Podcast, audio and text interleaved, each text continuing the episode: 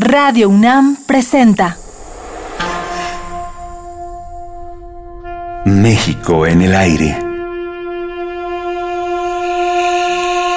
Reflexión, crítica, denuncia.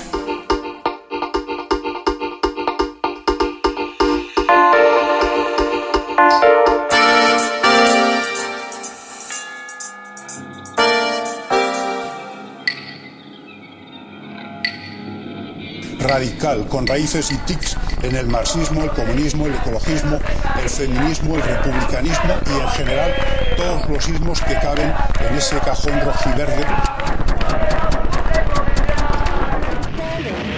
I also want to change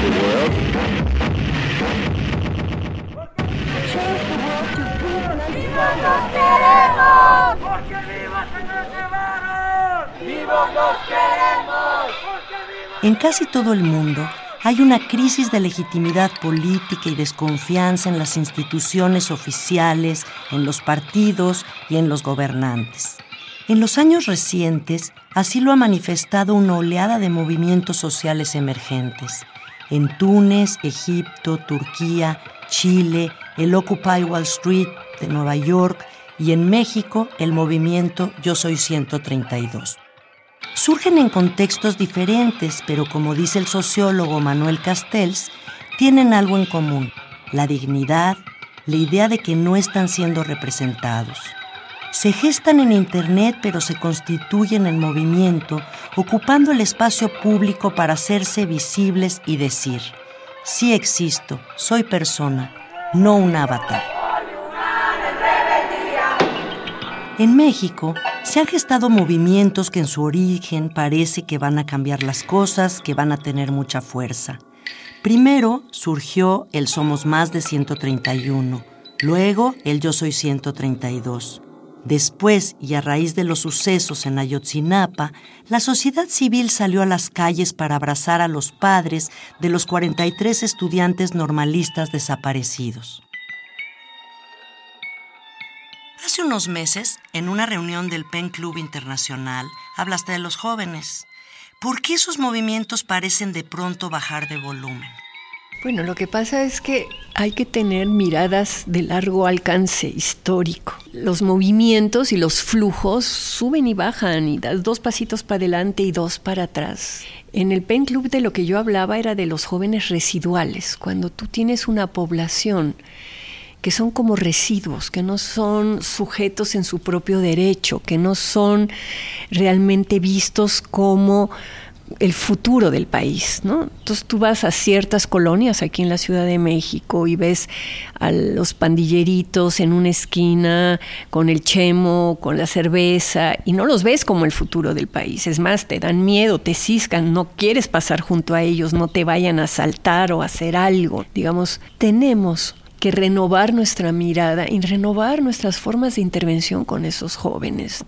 Entonces, claro, los jóvenes del movimiento Yo Soy el 132, pues eran de la Ibero terminaron sus carreras, deben de estar haciendo ahorita sus maestrías o ya entraron a trabajar. Muchos de los que fuimos a la marcha del 20 de noviembre por los padres de Ayotzinapa, bueno, pues también la movilización política es muy complicada. Ir del sur al, centro, es decir, las horas de trabajo, hay un momento en donde la expresión ¿no? de, tu dolor, de tu rabia, de tu indignación, te lleva a hacerlo, pero tú no vives en la indignación. Entonces, el tema es eh, cómo se debe de entender la participación ciudadana, cómo se debe entender el activismo.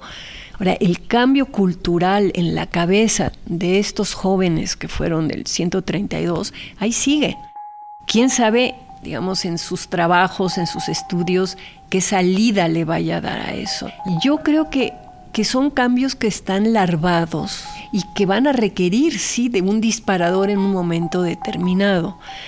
Pero el ciudadano común y corriente requeriría de estos espacios de debate público o como en el siglo XIX los clubes liberales en donde la gente se reunía a discutir. Yo eso es lo que no veo ahorita. Porque tampoco estamos teniendo un debate público. Para eso son los medios públicos, para eso es una televisión en donde tú puedas invitar sin cortapisas de anuncios y de tiempos y eso, a discutir los grandes problemas nacionales a grupos de personas, como esto que estás haciendo tú aquí en la radio, ¿no? Es decir, con tiempo, ventilar las cosas, pero más que solo una entrevista tú y yo, a mí me encantaría que aquí estuviera sentado alguien de la Secretaría de Hacienda, de la Secretaría de Educación y de la Secretaría de Salud y decirles, oigan, ¿qué no se dan cuenta de lo que está pasando con esta erosión del lazo social? Entonces, ese debate público que en otros países se lleva a cabo en programas de televisión en donde se invita a los funcionarios con sus críticos, ¿verdad? Eso nos falta en México. Este es el momento. Ahora es cuando. Los convocamos a un debate, el debate de los jóvenes, el debate que los confrontará con la cara de la juventud. Fase 1. Debate entre ustedes sobre dos temas centrales de este país. Fase 2. La y los candidatos responderán. Sin embargo, ahora tenemos Internet, tenemos las redes sociales.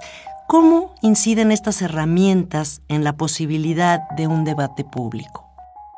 Yo creo que las redes sociales inciden mucho y sirven sobre todo para hacer denuncias. Claro que tienen un valor, pero un debate público requiere también una mínima infraestructura. O sea, tú vas a discutir sobre un tema y discutes con, con gente experta, con argumentos, con gente que tiene una posición, con los involucrados, con los afectados, con los funcionarios. Y no es un día y no es como el debate presidencial en donde uno habla y luego habla el otro y luego habla el otro y ya no pueden entre ellos debatir. Un debate público es algo mucho más vivo y mucho más riesgoso en ese sentido. Por eso la gente le huye a un debate público, porque en un debate público te pueden confrontar y de repente puedes no encontrar la manera de responder y quedar exhibido y quemarte, digamos. Por eso a nuestros políticos no les interesa un debate público. Las retóricas respuestas de Enrique Peña Nieto frente a alumnos de la Universidad Iberoamericana en el auditorio José Sánchez Villaseñor desencadenaron el enojo de los estudiantes de esta universidad, tanto para los que estaban dentro como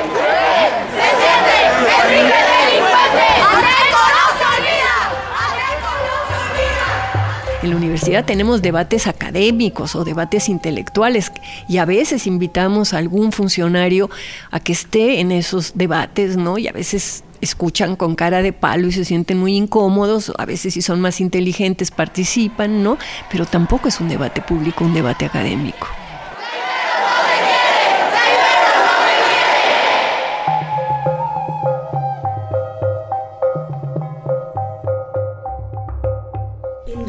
Encuentras tú que México tiene las fortalezas como para salir adelante? Se dice fácil salir adelante, digamos, caminar.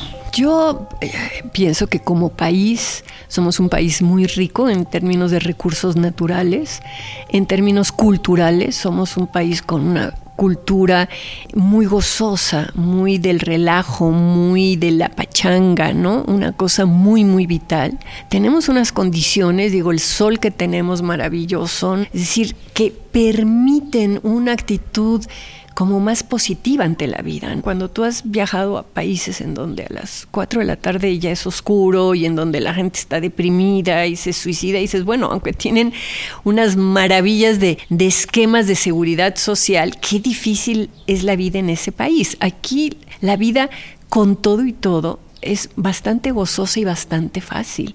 Y tú ves a nivel de la cantidad de locuras que puede inventar la gente para evadir la ley, para conseguir algo, para arreglar un aparatito con dos de alambritos. O sea, el nivel de creatividad que hay también es muy fuerte. Pero todo eso está, digamos, fuera de un contexto que le permite encauzarse de una manera más productiva en términos sociales, no individuales, porque en términos individuales cada quien hace su luchita y cada quien puede de repente avanzar. Pero el punto es cómo avanzamos como sociedad y cómo somos capaces de no solo mirar hacia adelante lo que queremos, sino mirar hacia los lados quienes nos rodean y mirar hacia atrás quienes están en el hoyo. Entonces allí yo pienso y ese es a lo mejor algo, digamos, sesgado de mi parte o prejuicioso, que lo que no nos ayuda mucho en una cultura de gran raigambre católica es, a diferencia de las culturas de raigambre protestante o de raigambre budista, es esta idea de que si te equivocas o si haces una maldad o si pecas, pues con que te confieses ya la libraste. Entonces no hay este ni este espíritu protestante en cuanto al trabajo y eso, sino está esta cosa más digo que todo es como un arma de dos filos, ¿no? Lo bueno del relajo y de la pachanga y de la fiesta y de que nos hace unos individuos más optimistas en, en la vida cortita, ¿verdad? Bueno, pues eso tiene también su desventaja que nos impide ser pues un poco más disciplinados, más respetuosos de la ley, etcétera, etcétera.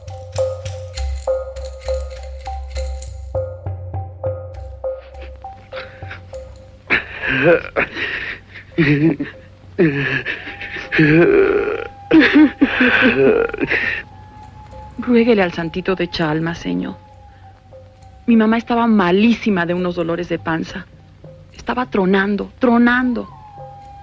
Mire, le voy a dar dos milagritos para que se los lleve. Se los unten las piernas, pero los ponen en la huehuete antes de entrar al santuario. Sí, gracias. ¿Mm? Y yo creo que el catolicismo que tiene muchos elementos de pensamiento mágico, ¿no? De yo voy y le rezo a no sé quién y hago una ofrenda y hago una manda.